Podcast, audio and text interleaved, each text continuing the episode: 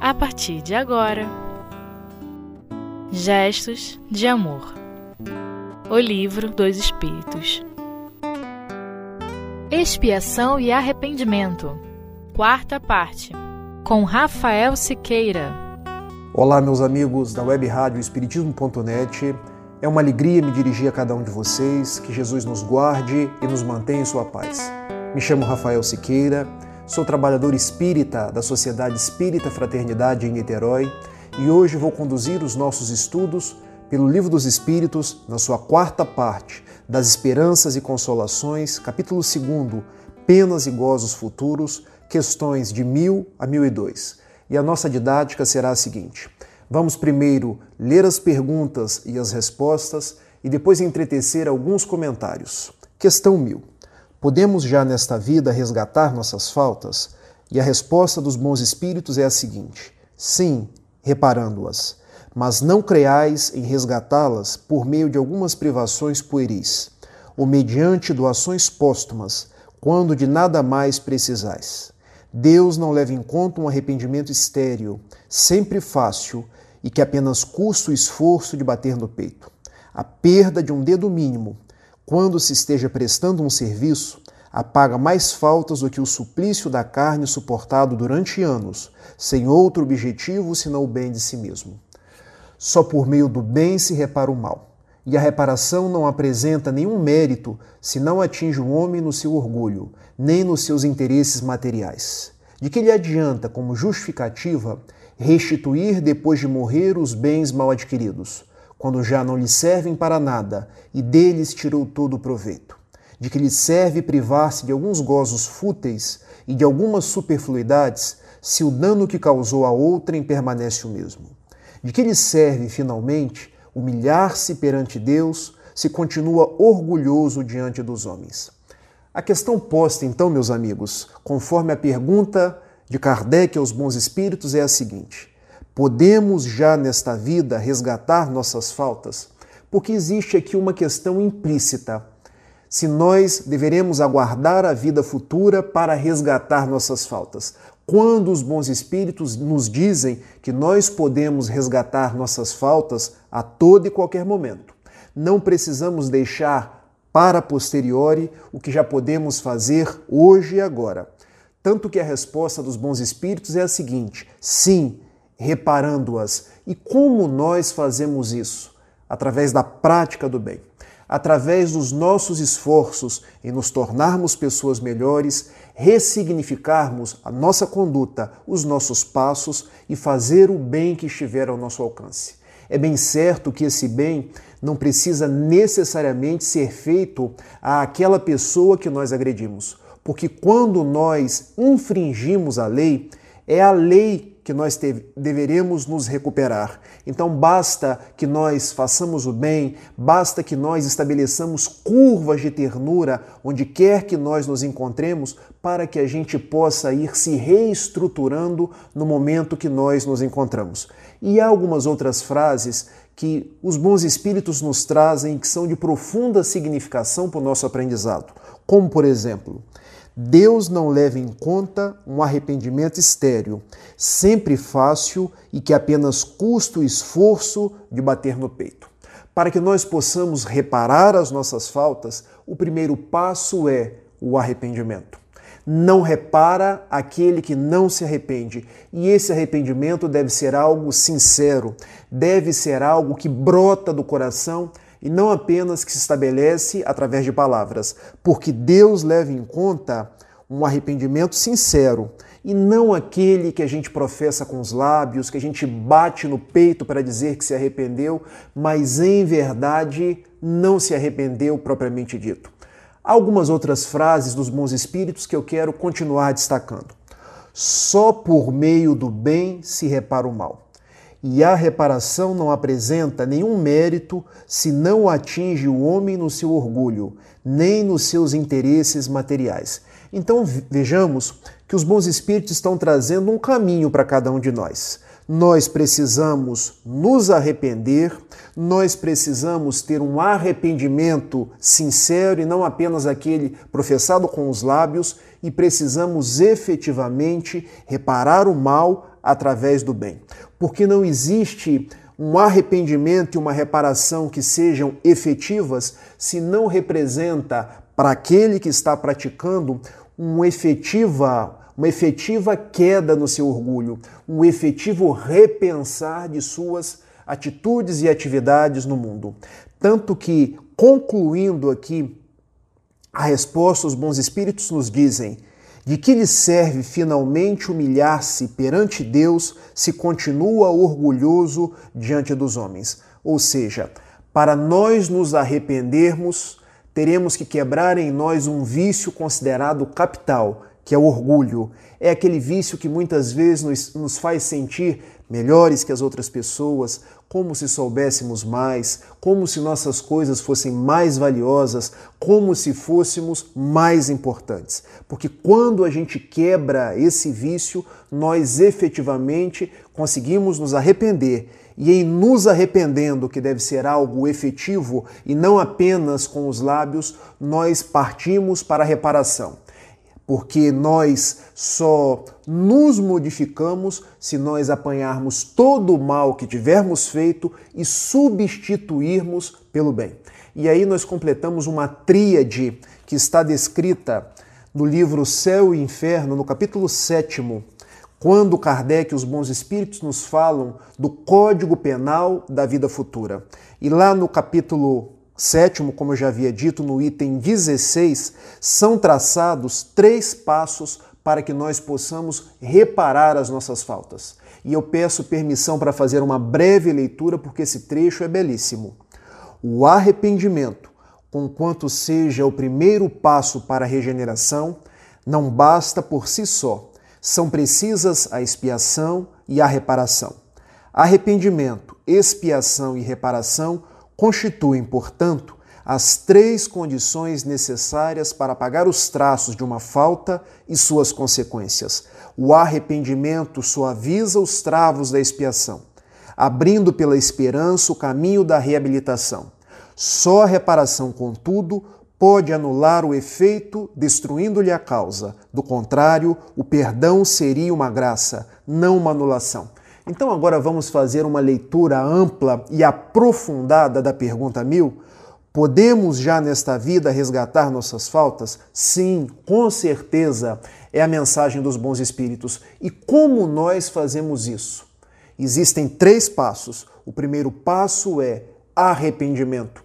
Arrependimento vem de uma palavra do grego chamada metanoia, que é aquela curva diante da providência divina, que é o entendimento de que se eu errei, Deus me perdoa, mas que não basta o arrependimento porque o arrependimento não nos redime da falta. Ele é um primeiro passo, ele é aquela abertura das minhas disposições para que eu possa seguir em frente. E qual é o segundo passo, Rafael?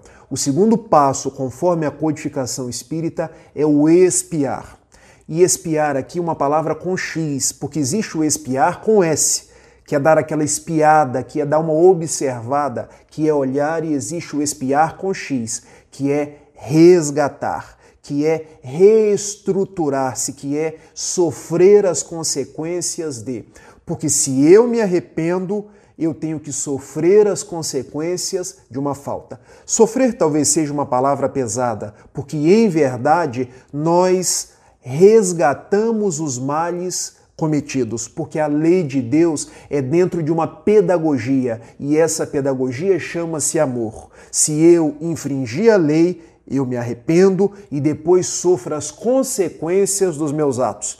Tal qual numa escola, quando eu não passo de ano, eu preciso sofrer a consequência de repetir aquele ano para poder aprender. E o terceiro passo da minha reabilitação é a reparação. Porque eu preciso voltar aos palcos onde errei, preciso volver aos ambientes onde deixei as minhas culpas, onde deixei os meus malfeitos, para poder reconstruir horizontes, reestruturar atitudes e passar a agir de uma forma diferente, pautado pelo Evangelho, pautado por uma nova forma de pensar, de agir e de ser do mundo sem estar no mundo.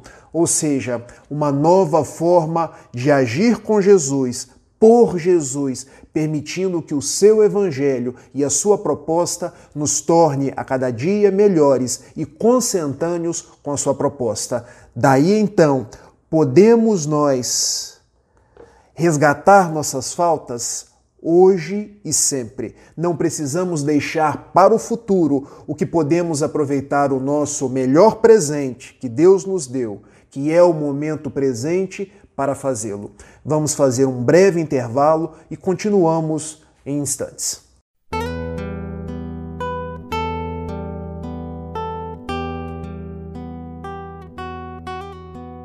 Gestos de Amor O Livro dos Espíritos Olá, amigos! Dando continuidade aos nossos estudos do Livro dos Espíritos em sua quarta parte, das Esperanças e Consolações, capítulo 2 Penas e Gozos Futuros, questões de 1000 a 1002, na primeira parte do nosso programa, nós lemos e discutimos a questão de número 1000. Ficando agora para essa segunda parte, as questões 1001 e 1002. Continuamos com a nossa didática, lendo as perguntas e as respostas e depois entretecendo algumas considerações. Questão 1001. Então, não haverá nenhum mérito em assegurarmos para depois de nossa morte o emprego útil dos bens que possuímos? Resposta dos bons espíritos. Nenhum mérito não é bem o termo, pois isso sempre é melhor do que nada. O mal, porém, é aquele que só faz doações depois de morto. É quase sempre mais egoísta do que generoso. Quer ter as honras do bem sem o trabalho de praticá-lo.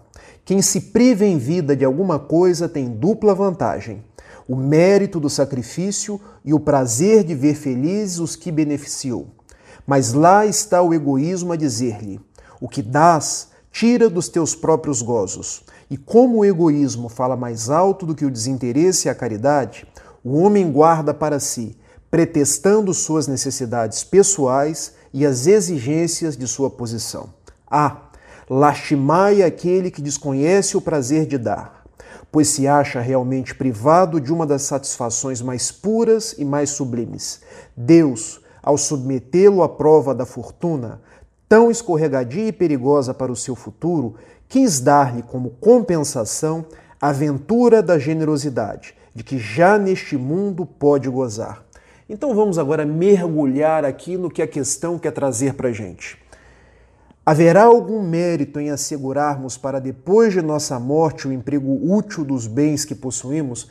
Vejamos que Kardec aqui está fazendo quase que uma provocação para os espíritos. Tem mérito se eu deixo para doar os meus bens, que são materiais, e quando eu não preciso deles mais, apenas depois de desencarnar? Vejamos a resposta dos bons espíritos. Nenhum mérito não é bem o termo, pois isso sempre é melhor do que nada. Ou seja, Deus julga pelas intenções. Porque se já conseguimos deixar depois de morrer, já existe algum mérito. Porque há pessoas que não deixam seus bens materiais nem após a desencarnação ficam em espíritos, naquele corpo que nós sabemos chamar-se perispírito, vinculados aos bens, vinculados às casas, não conseguem sequer fazer testamentos, ficam vigiando quem está no gozo dos seus bens para saber se está administrando bem ou mal. Ou seja, sempre que eu me proponho a dispor, existe um mérito. Só que o mérito maior é quando eu consigo fazer essa disposição quando em vida eu estou. Observemos esse trecho aqui. Quem se priva em vida de alguma coisa tem dupla vantagem: o mérito do sacrifício e o prazer de ver felizes o que beneficiou. Ou seja, se eu estou doando quando em vida estou, eu não, eu não só apenas estou renunciando renunciando o meu egoísmo, renunciando o meu orgulho, renunciando o meu apego aos bens materiais, mas igualmente vendo feliz as outras pessoas. Há um filósofo e escritor alemão, Gottfried Leibniz, que diz que a verdadeira felicidade é quando conseguimos ver na felicidade dos outros a nossa própria felicidade. Então toda doação ela, será benemérita quando nós nos privarmos, renunciarmos de nós mesmos para ver os outros felizes. E no final da questão há uma explicação, uma consideração formidável dos bons espíritos quando eles dizem: Ah, lastimai aquele que desconhece o prazer de dar, pois se acha realmente privado de uma das satisfações mais puras e mais sublimes. Deus, ao submetê-lo à prova da fortuna, tão escorregadia e perigosa para o seu futuro, quis dar-lhe como compensação a ventura da generosidade, de que já neste mundo pode gozar. Ou seja, porque Deus nos dá a prova da fortuna àqueles que são bem aquinhoados financeiramente, para reter, para que nós nos tornemos onzenários e nos prendamos aquilo que vai nos pesar após a nossa própria desencarnação? Não. Na verdade, nós somos convidados, quando somos aquinhoados pela prova da fortuna, a desenvolver a generosidade a fazer circular esses bens materiais que são um empréstimo do alto para ver outras pessoas felizes, para prover a necessidade de outras pessoas. O grande problema é que no mundo dos dias de hoje, os homens se prendem aos bens e, se prendendo aos bens, eles perdem a própria felicidade. Existe uma dicotomia no mundo moderno, que é a dicotomia entre o ter e o ser. A humanidade vem preferindo ter ao invés do ser, e por conta disso, perdendo a própria paz, perdendo a própria consciência do porquê estamos no mundo e daquilo que realmente somos, porque nós somos espíritos imortais. Precisamos dos bens, porque estamos no mundo, temos as nossas contas a pagar, mas quando saímos do mundo, não levaremos nada. Voltaremos ao lar espiritual da mesma forma que aqui chegamos, sem nenhum bem, mas carregaremos sempre os valores que ornam o nosso espírito, os amigos que fizermos, o bem que tivermos distribuído pelo mundo. Pensemos nisso e vamos à nossa última questão. 1002.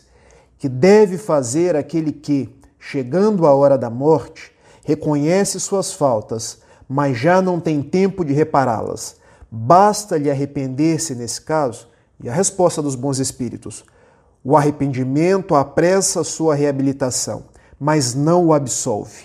Não tem ele o futuro pela frente que jamais lhe é fechado? Meus amigos que estão me ouvindo nesse instante, será que nós, se deixássemos para nos arrepender no momento derradeiro da nossa vida seria a condição da nossa libertação, da nossa reparação? Não. Porque, como já dito no bloco anterior, o arrependimento é o primeiro passo.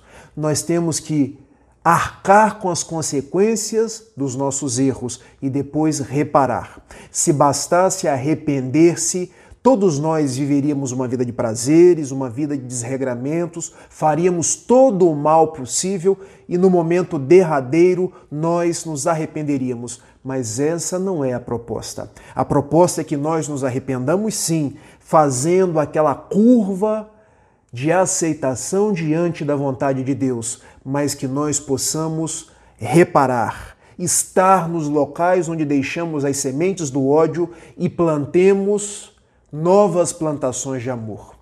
E existe uma, uma passagem na Bíblia, no Evangelho de Lucas, que eu peço a permissão até para ler, que está lá em Lucas, no capítulo 23, versículos de 39 a 43, quando Jesus vai ser crucificado no meio de dois ladrões.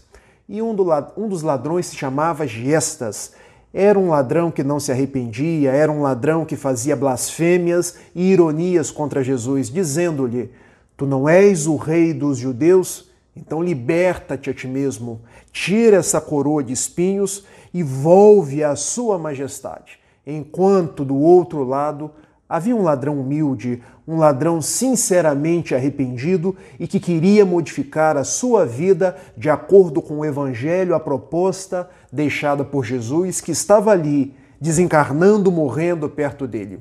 E eis que Dimas, falando com Jesus, explana da seguinte forma: Mestre, lembra-te de mim quando vieres no teu reino. E Jesus respondeu: Em verdade te digo hoje, estarás comigo no paraíso.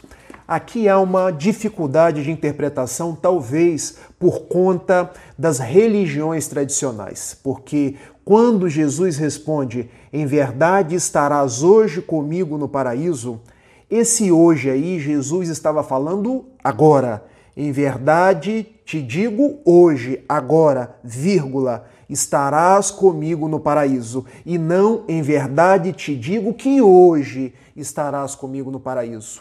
O emprego da vírgula faz toda a diferença, porque Jesus não estava eximindo Dimas da expiação e da reparação, mas dizendo que ele tinha dado o primeiro passo dizendo que ele tinha feito a inflexão, a genuflexão diante do Evangelho de Jesus e que ele teria abertas as suas portas para fazer o bem, para seguir em frente e que seria acolhido por Jesus no reino espiritual. Então, observemos: todos nós temos qual Jesus disse a Dimas.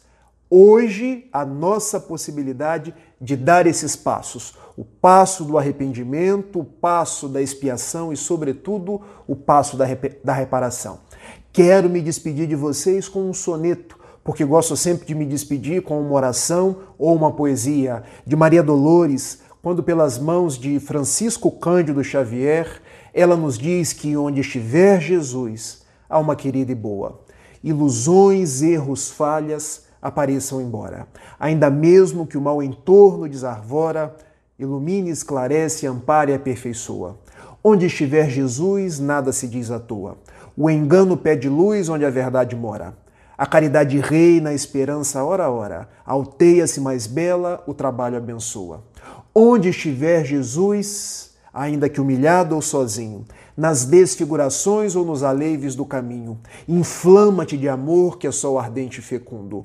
Onde estiver Jesus, eis que Jesus te espera a bondade, o perdão, a reparação, a paz e a fé sincera, para a glória da vida e para a redenção do mundo. Deixo a todos meu abraço sincero, pedindo a Jesus nos abençoe e os meus votos de muita paz. Até a próxima.